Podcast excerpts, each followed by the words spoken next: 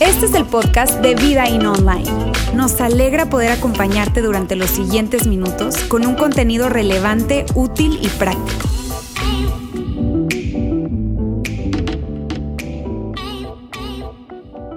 Miren, cuando yo tenía como unos 10 años, uh, hace bastante, sí, está bien, hace mucho. cuando tenía como unos 10 años, mis papás nos reunieron a mis hermanos y a mí para hablarnos acerca del increíble amor de Dios y de lo que Jesús había hecho por nosotros, que era necesario que Jesús viniera y que nos amara y que ese amor lo llevara a entregarse y diera su vida por nosotros. Y entonces nos dijeron una frase muy iglesiera y nos dijeron, ¿quieren recibir a Jesús en su corazón? Y nosotros dijimos, pues yo dije, sí, yo, yo sí quiero.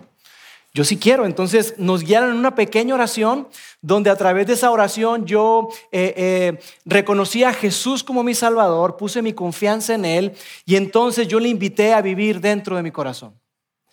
Y eso fue algo que, que, hice cuando tenía, te digo, como unos, como unos 10, 10 años. Ahora, eh, esto es algo muy importante para mis padres. Era algo muy importante porque ellos querían asegurarse que mis hermanos y yo llegáramos un día al cielo. Así que es algo muy, pero muy importante. Y yo no sé si esa oración, eh, mis hermanos o solamente yo, pero la hice más de una vez. La hice más de una vez, la hice, recuerdo, después de un campamento donde hubo una invitación y yo hice otra vez la oración. La hice cuando llegó un predicador, un evangelista, que, que, contó acerca de su vida y cómo fue que Dios lo sacó de la drogadicción y de ser un distribuidor de drogas y ahora era una persona que hablaba y compartía acerca del amor de Dios. Y cuando él hizo esa invitación, yo dije, yo tengo que asegurarme Así que yo hice esa oración otra vez. Y si tú vienes de un contexto de iglesia, tú sabes a qué me refiero. Probablemente no fueron dos veces como yo, a lo mejor no, me lo he hecho como 10 o 20. Porque, porque la verdad es que es, algo, es algo importante, es algo muy, muy importante. Y sabes que es curioso, pero cuando mi esposa y yo tuvimos a nuestros hijos, Mónica y yo tuvimos a nuestros hijos, hicimos exactamente lo mismo. Cuando nosotros tuvimos a nuestros hijos, de alguna forma, conforme estaban pequeños, les hablamos acerca de la gracia y del amor de Dios. Les hablamos acerca del sacrificio de Jesús y los invitamos a que ellos hicieran esa oración, que pusieran su confianza en Jesús. Y lo hicimos con esa seguridad pensando que el día de mañana ellos serían capaces de desarrollar una fe propia y que pondrían su confianza en Jesús. Porque para nosotros en ese momento era tan importante que decíamos, mira mi amor, con que les demos educación, y que sean seguidores de Jesús, ya date por servido. Eso era lo que pensábamos en ese momento, porque como te digo, es, era algo muy, pero muy importante. Y si tú tienes hijos adolescentes o quizá en etapa universitaria, eh, y si tú has tenido la oportunidad de ver cómo tus hijos a veces como que medio se alejan, dan pasos hacia atrás o hacia un costado, y tú, tú ves sus vidas y dices tú, híjole, Oye, como que se está como que desconectando de Dios, como que se está alejando de la fe, pero hay algo como un consuelo que llega a nuestro corazón y dices, no, pero yo me acuerdo cuando tenía como siete años, hizo una oración de fe, hizo una oración de Jesús y como que encontramos algo de paz en eso. Pero sabes qué es curioso? Que si bien esto es sumamente importante, el enfoque, pareciera que el enfoque está en entrar, en entrar a algo, entrar a algún lugar, pertenecer a algo. Pareciera que el enfoque está meramente en eso. Pero cuando uno ve a Jesús en los evangelios, en esas biografías de Jesús, Mateo, Marcos, Lucas y Juan, uno se da cuenta que el énfasis y el enfoque es distinto. No se trata meramente de entrar, no se trata meramente de pertenecer, sino más bien se trata de participar. Participar en algo que es mucho más grande, algo que es mucho más eh, eh, significativo. Pero lo que ocurre, el problema está en que tú y yo reducimos a Jesús a una persona que perdona pecados, que limpia conciencias y reducimos a Jesús a un boleto de entrada al cielo. Y cuando hacemos eso, lo que ocurre es que nos perdemos de la gran invitación que Jesús tiene para ti y para mí. Porque Jesús nos invita no solamente a creer, Él nos invita a participar a participar de algo mucho más grande que nosotros aquí y ahora. Él nos invita a participar de su reino, ese reino al, que, al cual muchas personas se fueron incorporando y que le dieron forma a la manera en que hoy tú y yo vivimos. Fueron personas que transformaron el mundo. Cuando hacemos eso, tú y yo reducimos o caemos sin querer en pasar o ser creyentes en vez de participantes. Y nos quedamos creyendo. Y pareciera que nos basta con creer. Pero cuando hacemos eso, te digo, nos perdemos de la gran invitación y el llamado de Jesús para cada uno de nosotros. Y es curioso, pero en el primer siglo, creer o ser un creyente era lo mismo a participar. Era exactamente lo mismo, no había distinción. Porque esos primeros creyentes le dieron forma al mundo y abrazaron esta realidad de un reino totalmente distinto. Ellos entendían que Jesús los había, los había invitado a, a un reino totalmente distinto y ellos entendían algo. Ellos entendían que con el nacimiento de Jesús no solamente había nacido un Salvador, ellos entendían que había nacido un rey. Y que como tal había que rendirle honor, había que darle eh, eh, toda la, la lealtad que era posible tenerle, que era amar a ese rey. Ellos entendían eso, que ese rey los estaba invitando a establecer un reino totalmente distinto, un reino no basado en el orgullo, en la pleitesía, sino un reino basado en el amor, en la gracia, en el perdón, en la justicia. Y fueron esas personas que abrazaron esta realidad las que hicieron posible que tú y yo tuviéramos o, supiéramos acerca de la Navidad. Esas personas que no solamente fueron creyentes, sino que fueron participantes. Y amigos, hoy estamos en la segunda parte de esta serie, el día después de Navidad. Y vamos a seguir recorriendo la historia increíble, la historia fascinante de Jesús. Vamos a seguir haciéndolo. Vimos la semana pasada y hoy vamos a continuar con esta parte donde eh, eh, veamos que estas personas, te digo, que, que eh, creyeron en Jesús, no solamente creyeron, sino que fueron seguidores y fueron participantes de su reino. Y cuando esto llegó, cuando llegó la primera Navidad, el día después de la primera Navidad, el mundo estaba sumido en caos. Era un relajo. ¿Por qué? Porque estaban viviendo en medio de un censo de población que tenía fines recaudatorios. Lucas, quien fue uno de, esos biógrafos de Jesús, nos lo narra de la siguiente manera. Dice así, en esos días Augusto, el emperador de Roma, decretó que se hiciera un censo en todo el imperio romano. Él pide que se haga un, censo en toda la región, en todo el imperio, que era bastante grande para esa época. Y entonces había, había la necesidad de, de, moverte a tu ciudad de nacimiento, a tu ciudad de origen. Había muchas personas que durante su vida no se movían, quizás se movían eh, unos cuantos kilómetros, pero había otros que sí tenían que moverse, tenían que desplazarse. Entonces imagínate el, trabajo, el desgaste, el tiempo, el riesgo que había en moverte de un lugar a otro. Y en medio de todo eso, lo único que había era caos. Porque en ese tiempo, amigos, aunque nos resulte para ti y para mí difícil de entender o comprender, en ese tiempo no existía la Navidad. Lo único que había era caos, era desorden.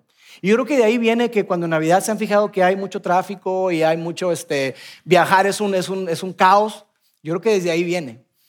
Desde siempre ha habido un caos en esta época decembrina, pero estas personas entendían que, y lo, y lo veíamos la semana pasada, que, que había nacido no solamente un bebé, entendieron que había nacido Jesús, pero que no solamente era un niño, sino era mucho más que un niño era un rey.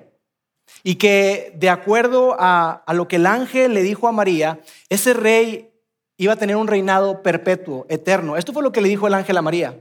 Su reinado no tendrá fin. Será perpetuo, será para siempre. Su reinado será eterno. Y mientras que para ti y para mí, te digo, reducimos a Jesús a una figura religiosa, para ellos era algo distinto y, y ellos lo vivieron de manera muy, pero muy diferente.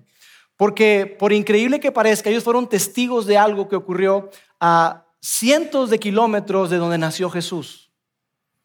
Y ahí se nos narra la historia de personas muy importantes que eran sabios del Oriente, conocidos eh, por todos nosotros como los reyes magos, pero que no eran ni reyes ni eran magos.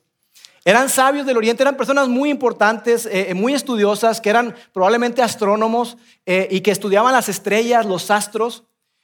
Y ellos van y encuentran o ven una señal en una estrella, ellos se dan cuenta que esa estrella era una señal de que algo había sucedido, un acontecimiento sobresaliente y que tenía que ver con el nacimiento de un rey, particularmente con el rey de los judíos, porque el rey y el Dios de los judíos era famoso a lo largo de muchos de los territorios que estaban alrededor. Así que ellos ven esa señal y dicen, hey, nació un rey, tenemos que ir a, a prestarle o a rendirle nuestra pleitesía, nuestro honor, vamos a rendirle honor a ese rey. Y esos sabios llegan y hacen lo siguiente, ellos llegan a Jerusalén. Dicen, algunos sabios de países del oriente llegaron a Jerusalén, a donde más era la capital del reino, y preguntaron, ¿dónde está el rey de los judíos que acaba de nacer? ¿En dónde se encuentra? Y continúa. Dice, vimos su estrella mientras salía y venimos a adorarle, porque algo curioso sucedió. Cuando ellos llegan a, a, Jerusalén a preguntar por este rey, de alguna forma ellos interpretan o piensan que todo el mundo sabía. Que iban a llegar y les iban a decir, sí, mira, sí, toma unos 500 metros hacia el frente, hacia el norte, y luego toma a la derecha y vas a recorrer unas 4 o 5 cuadras, y ahí a lo lejos vas a ver el palacio del rey. Ahí llega y seguramente ahí saben algo. Pero la gente no sabía nada y por eso es que dan más detalle. Dicen, hemos visto su estrella y nosotros queremos seguirla y queremos, venimos a adorarle. Ahora, el asunto está ahí en que mientras que ellos hablaban de un rey y venían a adorar a ese rey, los judíos ya tenían un rey, que era Herodes. Y eso, amigos, era un gran, gran, gran asunto. Y esto fue lo que ocurrió. Dice así, cuando el rey Herodes, que era el rey que estaba en ese momento, oyó eso, se perturbó profundamente, igual que todos en Jerusalén. No solamente el rey, sino todos en Jerusalén. Fue un escándalo. ¿Por qué?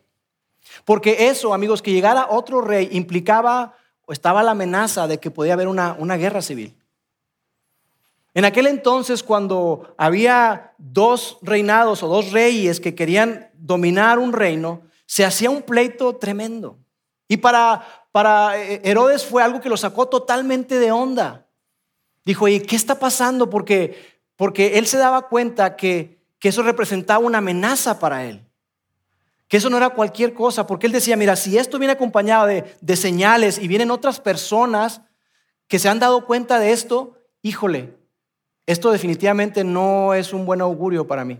Así que él sabía que eso representaba una amenaza y continúa después. La historia dice, ¿Qué hizo Herodes? Mandó llamar a los principales sacerdotes y maestros de la ley religiosa. Y él les preguntó, ¿dónde se supone que nacerá el Mesías? Él manda llamar a los que saben, a los líderes religiosos, los que sabían de esa profecía, porque él sospechaba que como se trataba de, sí, venían los sabios hablando de un rey, pero venía acompañado de señales y prodigios esto es más que cualquier rey. Y él introduce esa frase que decíamos la, semana pasada, ese término, el término Mesías. El término Mesías significa ungido, el ungido, el escogido. Ahora, la palabra eh, griega para Mesías es de donde nosotros obtenemos la palabra Cristo. Es Cristos, y ahí obtenemos la palabra Cristo. Y, y Herodes sabía algo. Él entendía el significado de la palabra Mesías. Y él les pregunta a estas personas y les dice, oigan, ¿qué acaso no dicen los profetas? ¿No escribieron acerca de dónde se supone que van a ser el Mesías? ¿No hay algún lugar donde venga eso? ¿No hay un lugar donde se nos hable acerca de en dónde van a ser el ungido? Y Herodes sabía que ese, ese título de Cristo no era solamente un nombre, no era una etiqueta, era un título y el título significaba rey.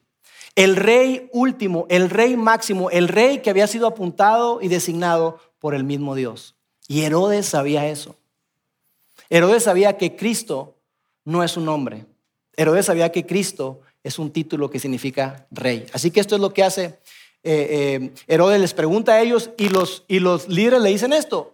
En Belén de Judea, no hombre, está aquí cerquitita, 10 kilómetros está. Le dijeron, porque eso es lo que escribió el profeta. Miqueas fue quien escribió y dijo, y tú, oh Belén, en la tierra de Judá, no eres la mejor entre las ciudades reinantes de Judá, la menor, perdón, y continúa, porque de ti saldrá un gobernante que será el pastor de mi pueblo, Israel. Entonces imagínate, Herodes llega, pregunta, le dan la respuesta y Herodes se quedó, órale híjole, ¿qué habrá pensado Herodes? ¿Qué voy a hacer? No puede ser, ¿cómo es que se le ocurre al Mesías nacer en mi época? Porque Herodes tenía todo planchado, todo planeado. Él quería perpetuar su gobierno. Él había arreglado con, con las autoridades romanas porque le habían barrado feo en otras ocasiones, nos dice la historia, pero él había arreglado para que sus hijos continuaran su gobierno. Así que él dice, ¿qué voy a hacer? No es posible cuando yo tenía todo planeado. Entonces Herodes hace otro tipo de reunión. Ya no solamente llama a las autoridades, a los líderes religiosos, sino que tiene otro tipo de reunión y esto fue lo que hizo. Entonces Herodes llamó a los sabios y se reunió en secreto con ellos. Nadie se enteró, muy pocas personas supieron. Dice, se reunió en secreto con ellos y averiguó el tiempo exacto en que había aparecido la estrella. Él tenía un plan. Él tenía algo que iba a hacer. Y amigos, aquí es donde nuestra vida se conecta con la del rey Herodes. Aquí es donde nuestra vida se cruza con la del rey. Porque sabes, Herodes, como probablemente tú y como probablemente, probablemente yo, no tenemos problema en reconocer que fallamos. No tenemos problema en reconocer que, que la regamos. No tenemos problema en reconocer que hemos pecado. Herodes no tenía problema con eso. Él sabía que pecaba. Herodes no tenía problema con, con, eh, presentar un sacrificio o una ofrenda por sus pecados. Él no tenía problema con eso, a pesar de que Herodes era, era quizá la segunda o tercera generación de una familia que no era judía, pero que había abrazado el judaísmo como su religión. Herodes no tenía problema en reconocer a Jehová como Dios. Herodes no tenía problema en al templo. De hecho, Herodes fue quien reconstruyó el templo. Y déjenme decirles que Herodes le metió lana y lana de su bolsa y también levantó los impuestos para que se pudiera reconstruir todo ese templo y que el día de mañana fuera algo muy, pero muy padre. Tan es así que en una época se le consideró como una de las maravillas del mundo y se le conocía como el templo de Herodes. El corazón del asunto, amigos, es que mientras Herodes no tenía problemas con eso, no tenía problema con reconocer que había fallado, no tenía problema con los sacrificios, con los rituales, no tenía problema con nada de eso. Una cosa era los rituales, los sacrificios, el perdón de pecados, eso era una cosa. Pero reconocer a ese nuevo rey como su rey, reconocer a Jehová no como un Dios, sino como el Dios, su Dios, eso era otra cosa muy distinta. Y Herodes no estaba dispuesto a ceder en eso. Para nada. ¿Y por qué te digo que estamos conectados, Herodes y nosotros? Porque tú y yo hacemos justamente lo mismo. Somos creyentes, pero no necesariamente seguidores. Somos creyentes, pero no necesariamente participantes. Y vemos y vivimos la vida como en compartimentos. Pareciera como que si, dijéramos, mira, mientras la religión sea la religión y esté por allá, mientras el cielo sea un lugar a donde yo quiero y aspiro llegar algún día, pero mi trabajo sea mi trabajo, mi familia, y yo tome mis decisiones y viva mi vida como se me pega la gana y haga lo que quiera con quien quiera, cuando quiera donde quiera, Mientras yo decida, mientras yo sea el gobernante de mi vida, mientras yo sea el autor y el arquitecto de mi destino, mientras yo sea el rey, todo está bien. Por allá está la cosa religiosa y por acá están las cosas de Dios y por acá está mi vida. Y pareciera que, vemos como el, el, cielo y la tierra fueran cosas distintas, como si fueran cosas que no están conectadas, pero amigos, el día después de Navidad, esa opción dejó de ser opción. Porque Dios se hizo hombre para habitar entre nosotros, para invitarnos a participar, a formar parte. Y esto fue lo que ocurrió. Herodes les dijo, vayan a Belén y busquen al niño con esmero. Cuando lo encuentren, vuelvan y díganme dónde está para que yo también vaya y lo adore. Y continúa. Después de esa reunión, los sabios siguieron su camino. Sí que Herodes estaba tramando un plan, porque Herodes era un arquitecto, Herodes era un planificador, Herodes era un estratega. Y entonces le dice, hey, vayan, vayan para allá, porque yo también, yo también quiero reconocerlo y quiero adorarlo. Y los manda y ellos van a Belén. Y esto fue lo que ocurrió.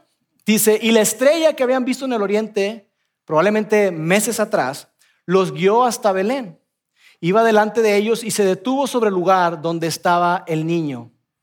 Entraron en la casa, puse en amarillo casa, porque tú y yo siempre pensamos que fue un establo, ¿verdad? Pero fíjate qué interesante. Vemos en las postales, vemos en las películas, vemos en las series que llegaron los, los reyes magos, los sabios del oriente y llegaron los pastores al mismo tiempo. Y eso no sabemos. Incluso por, por, por, esta narrativa y por lo que hizo Herodes más adelante, podemos deducir que cuando ellos llegaron, el nacimiento de Jesús ya había pasado y tenía meses de haber nacido. Y por eso es que estaban instalados en una casa, no en un establo. Entonces, interesante, entran allá a la casa y vieron al niño con su madre María y se inclinaron y lo adoraron. Se postraron como quien se postra delante de un rey, delante de la realeza y le rinde todo el honor. Y lo adoraron como quien adora al mismísimo Dios. Eso fue lo que hicieron ellos. Y sabes, ellos entendían que, que este bebé rey, este niño rey que había nacido, representaba el reino de Dios. El cielo había llegado a la tierra. Dios se había vuelto hombre para habitar entre nosotros y, había llegado Jesús para mostrarnos cómo es Dios. Y el apóstol Juan, ese famoso apóstol Juan, que era un súper amigo de Jesús, que convivió con él, que anduvo con él y que, y que eh, sus amigos más cercanos, más íntimos. Si, si Juan, queriendo eh, eh, resumir, queriendo decir cómo era Jesús, él nos diría, mira, sabes, yo no sé cómo explicarlo, pero, pero Jesús, en mi tiempo con Él, yo lo que vi de Jesús es que Él era gracia y era verdad. Y no era una mezcla, no era una combinación, no era un equilibrio entre gracia y verdad, era 100% gracia y 100% verdad todo el tiempo. Ese era Jesús. Y, y si pudiera resumir en una palabra lo que yo vi, lo que viví de Dios en, en, en Jesús, si yo pudiera escribir a Dios, yo diría que Dios es amor. Pero Juan, ¿cómo dices eso? Porque mira, Juan nos diría, yo, yo, lo, yo vi el amor a los ojos, yo vi el amor a la cara en la persona de Jesús. Y pude ver cómo es que él era lleno de gracia y de verdad y amaba, pero a la vez confrontaba. Incluso ese amor lo llevaba a confrontar, a nunca comprometer la verdad. Y ese amor y esa misericordia y esa compasión, yo no la vi nunca en nadie más, más que en Jesús. Y ese Jesús, mi Jesús, dio su vida por mí y dio su vida por todos. Así que no puedo decirte más que Dios es amor. Y que Él vino a establecer un reino distinto, tan distinto al de los demás donde Él nos mandó y nos ejemplificó que los demás son primero. Y continúa la historia ahí. Dice, cuando llegó el momento de irse, volvieron a su tierra por otro camino, ya que Dios les advirtió a los sabios del oriente en un sueño que no regresaran a Herodes. Les dijo, hey, váyanse por otro camino, porque Herodes tiene planes, pero no muy buenos. ¿Y qué hizo Herodes ante esto? Continúa la historia. Dice, cuando Herodes se dio cuenta de que los sabios se habían burlado de él, porque así lo interpretó, estos cuates se burlaron, no me hicieron caso. Les dije que vinieran y que me avisaran y se fueron por otro lado, desgraciados. Se puso furioso. Entonces, basado en lo que dijeron los sabios sobre la primera aparición de la estrella, Herodes envió soldados, y continúa ahí, para matar a todos los niños que vivieran en Belén y en sus alrededores y que tuvieran dos años o menos. ¿Te imaginas eso? yo puedo imaginarme a los soldados ahí, a los guardias pretorianos diciendo, Señor, eh, Su Majestad, simplemente por claridad, usted quiere que encontremos a un niño, ¿cierto? Sí. ¿Y quiere que lo matemos? Sí, quiero que lo maten pero que usted quiere que matemos a un niño, pero usted no está pidiendo que matemos a todos los niños, ¿es lo que nos está pidiendo? Sí, es lo que estoy pidiendo. A todos los niños de Belén. No, no solamente de Belén, también de los alrededores, de dos años para abajo. Vamos a agarrar parejo. Amigos, cosas malas le han venido sucediendo a gente buena, a gente inocente, desde el principio de la humanidad. Desde que el hombre decidió apartar a Dios, hacer un lado a Dios, dejar de tomar en cuenta a Dios, cuando el hombre hizo eso, entró el pecado y con el pecado entró la muerte, entraron malas decisiones, entró, entró la injusticia. Desde el principio ha ocurrido esto. Y mira, probablemente tú estás acá y, y esto que te voy a decir a continuación es la razón por la que estás aquí. Y si te llevas esto, qué bueno. Nuestra fe, nuestra fe en Dios, nuestra fe en Jesús no nos pide que ignoremos la crueldad, la injusticia y el sufrimiento. No nos pide eso. Poner tu confianza en Dios, tu confianza en Jesús y hacer de Él tu Salvador y tu Señor, no te pide, hey, ignora eso, porque eso está ahí, pero verdad no soy de palo negro. No, no, no, no pide eso. No nos dice eso. ¿Y sabes por qué lo sé? Porque la peor cosa le sucedió a la mejor persona que ha existido, a Jesús. Lo peor, lo escupieron, lo patearon, le dieron latigazos, lo crucificaron, le arrancaron su barba, le hicieron lo peor que te puedas imaginar. Y eso le ocurrió a una persona mejor que tú y mejor que yo.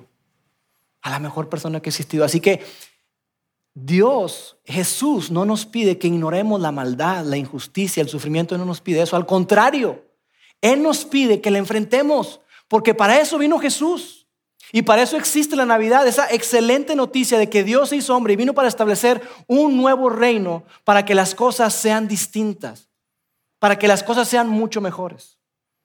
Y es curioso, pero si no hubiera sido por Herodes, por los sabios, perdón, Herodes no se habría enterado del nacimiento de Jesús. Si no hubiera sido por los sabios que llegaron para preguntar por él, probablemente el nacimiento de Jesús había pasado, habría pasado desapercibido. Mucha gente no se habría dado cuenta, solamente pues la familia, los amigos, los pastores y obviamente María y José. Pero probablemente poca gente se habría dado cuenta. Pero gracias a los sabios del Oriente, Herodes fue advertido y entonces hizo esa cosa tan terrible que cuando uno ve la historia de Navidad, dice, no es posible porque ¿qué necesidad había de eso?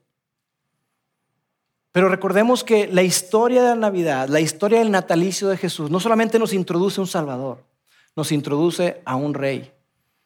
Y entonces, no fue sino hasta 40 años después que el mundo fuera de Jerusalén y de Palestina se empezó a enterar de todos esos acontecimientos. Empezaron a saber que había un rey, que había un Salvador.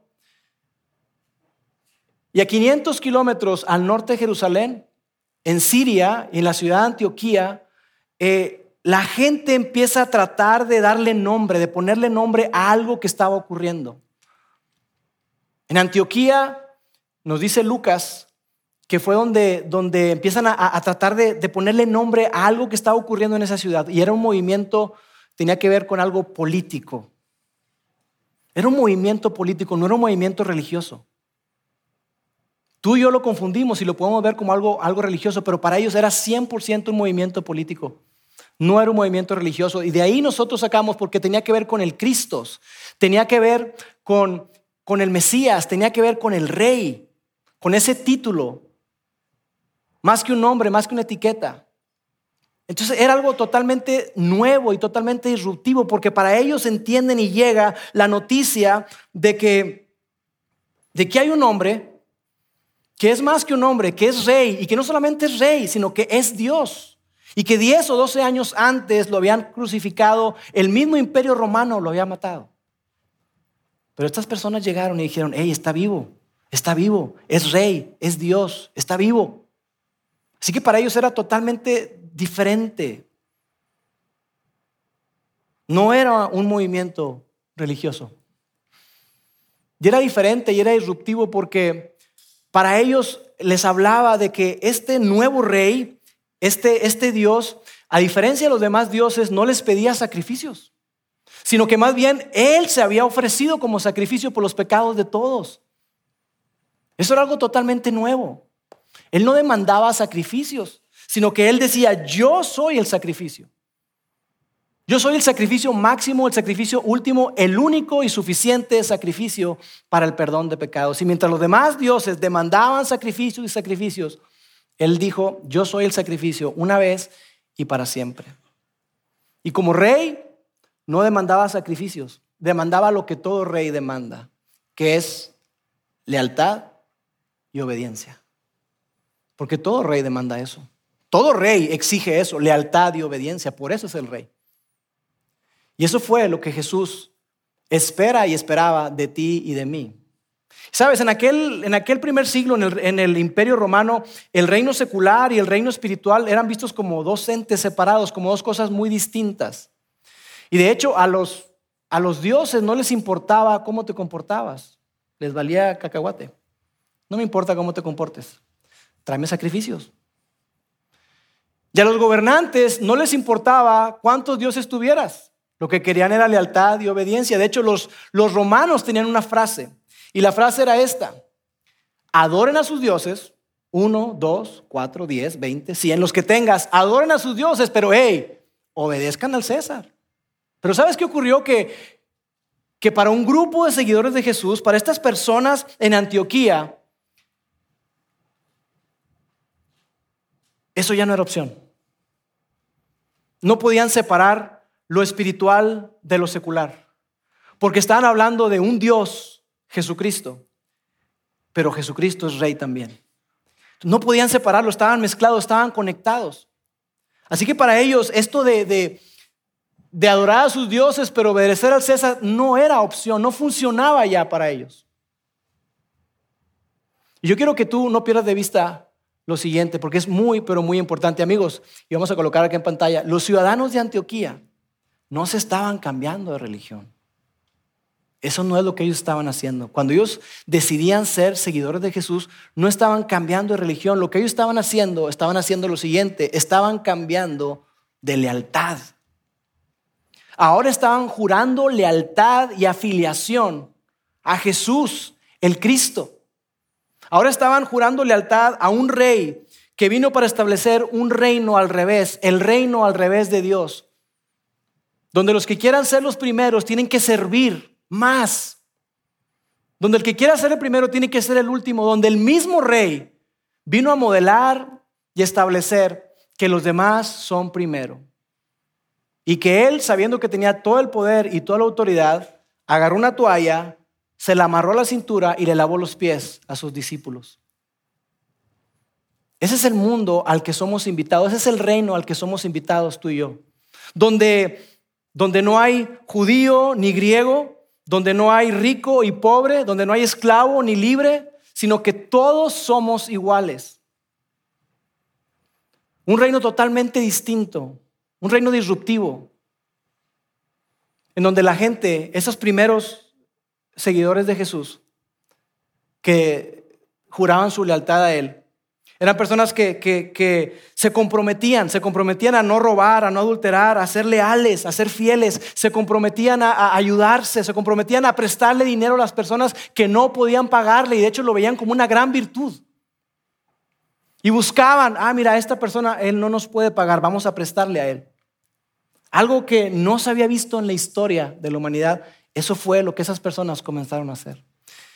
Y otra cosa que era curiosa y que llamaba la atención es que en lugar de ir al templo para presentar sus sacrificios, ellos lo que hacían era que se reunían el primer día de la semana, en casas, en jardines, y en lugar de presentar sacrificios a sus dioses, lo que hacían era que cantaban canciones de agradecimiento al rey, a su Salvador, porque él se había convertido en el sacrificio y Él era suficiente. Así que no, estaban contentos y alegres de no tener que sacrificar algo, sino más bien agradecer por el sacrificio que Jesús había hecho por ellos. Y otra cosa que era totalmente disruptiva es que ellos iban en contra de la cultura, porque para ellos no había castas. Todos eran iguales. Ahí no importaba si eras niño, si eras mujer, si eras hombre, si eras esclavo, si eras libre, todos eran iguales. De hecho, el apóstol Pedro en una de sus cartas dice que como participantes del reino, ahora tú y yo, los que somos creyentes, los que somos eh, eh, seguidores de Jesús, somos coherederos de ese reino. Tú y yo formamos parte de la familia de Dios y somos coherederos de ese reino. Y lo quizá más sorprendente era que ese nuevo rey, a quien ellos le estaban jurando su lealtad, les pedía que se sometieran a las autoridades ¿Por qué? Porque él mismo hizo lo mismo. Él mismo se sometió a las autoridades cuando fue arrestado, pudiendo hacer algo disruptivo y hacer un gran escándalo, Jesús decidió no oponer resistencia. Y eso fue la manera en que Jesús vivió. Así que estas personas están viendo todo eso, están viendo la, manera en que vivían, lo que hacían, y decían, ¿cómo le llamamos a esa gente? Ellos se dicen discípulos, ellos se dicen creyentes, pero ¿cómo le llamamos? Y Lucas nos dice que en, el libro de Lucas, en el, libro de Hechos, perdón, que fue eh, un, libro, un documento que escribió Lucas donde se narra todo lo que ocurrió en el primer siglo, eh, en esos primeros seguidores de Jesús. Lucas nos dice, nos dice lo siguiente, y dice así, y fue allí, en esa ciudad, a 500 kilómetros, eh, en Antioquía, en donde a los discípulos de Jesús se les llamó cristianos por primera vez, o más bien se les acusó de ser cristianos, porque ellos no estaban siendo llamados cristianos como un término religioso. Hoy tú y yo lo vemos como un término religioso, pero en aquel entonces era un término político. Porque no se hablaba de zeusianos, los que adoran a Zeus, los marcianos que adoran a Marte, no, no se hablaba de eso, eso, eso ni siquiera existía. Se hablaba de herodianos, los seguidores de Herodes, cesarianos, los que seguían a César, los cristianos, los que siguen a Jesús el Cristo, a Jesús el Rey. Ser cristiano significaba ser partidario que tú eras del partido político de Cristo. Eso es lo que significaba. Y por eso, amigos, es que en esa época ser cristiano se convirtió en un delito, en algo que era perseguible, en algo que era cárcel, porque se convirtió en algo antirromano. Y esos eran los seguidores de Jesús. Ser cristiano se convirtió en un delito. Y mira esta, esta frase que quiero colocar acá. Los cristianos, esos primeros seguidores de Jesús, no fueron perseguidos por lo que creían. Ellos fueron perseguidos por su lealtad y a quien eligieron obedecer. Jesús no era solamente una figura religiosa para esas personas. Ellos entendieron que Jesús era no solamente un rey, sino que era el rey, era su rey. Y la pregunta para ti y para mí, nos la hacíamos desde la semana pasada, es esta. ¿Es tu rey? ¿Es Jesús tu rey? ¿Realmente es tu rey? ¿Realmente tiene tu lealtad? ¿Tiene tu favor? ¿Tiene tu fidelidad? ¿Tiene tu confianza? ¿Tiene tu corazón? Porque amigos, la gente que cambió el mundo no fue la gente perdonada. ¿Eh?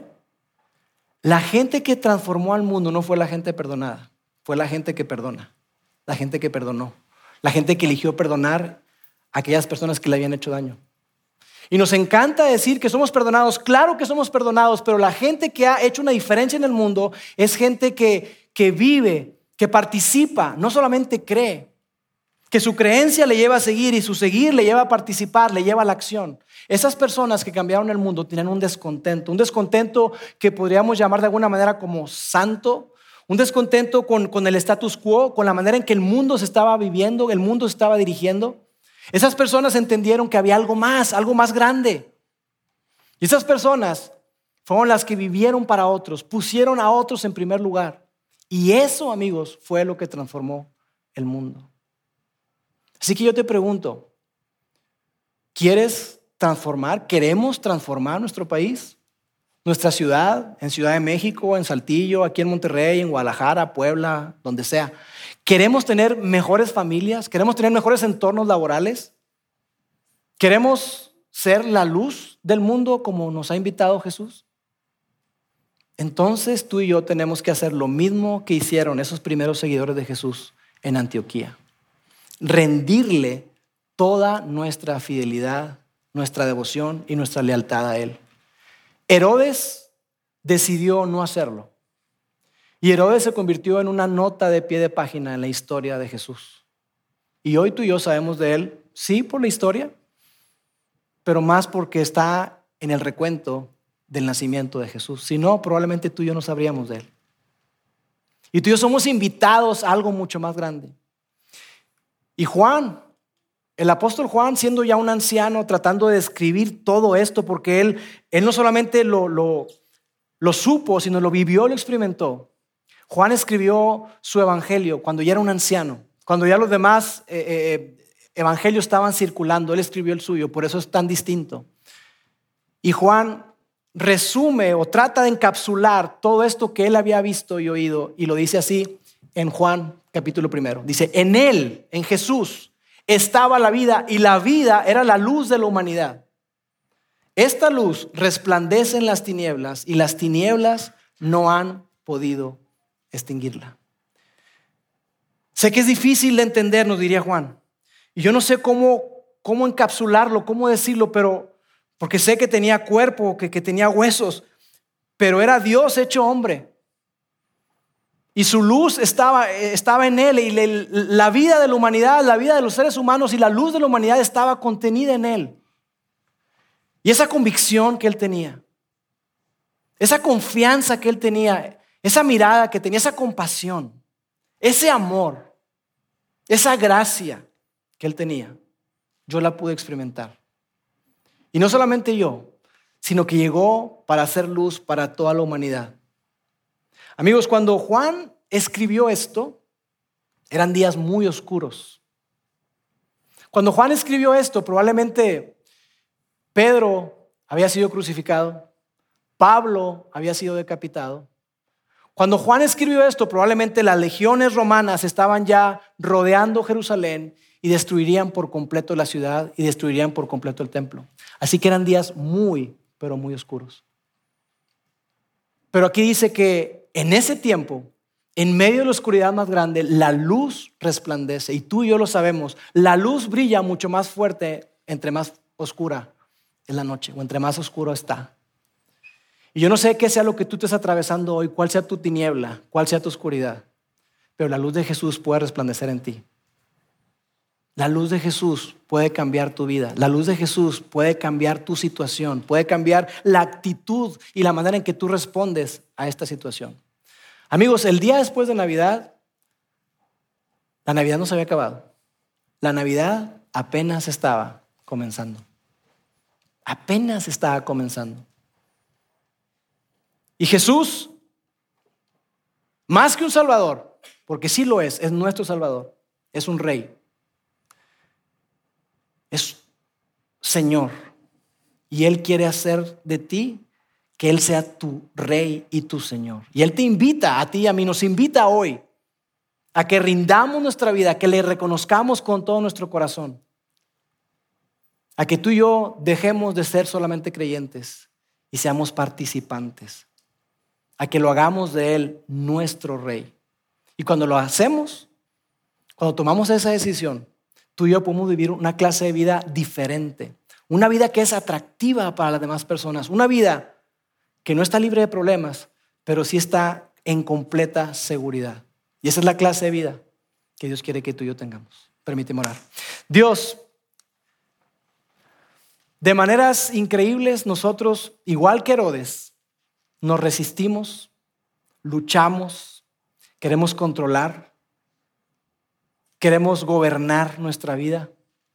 Queremos ser los reyes de nuestra vida, Dios. Y, y tú nos invitas de una manera tan amorosa, tan significativa, que rindamos nuestro corazón y nuestra vida a ti.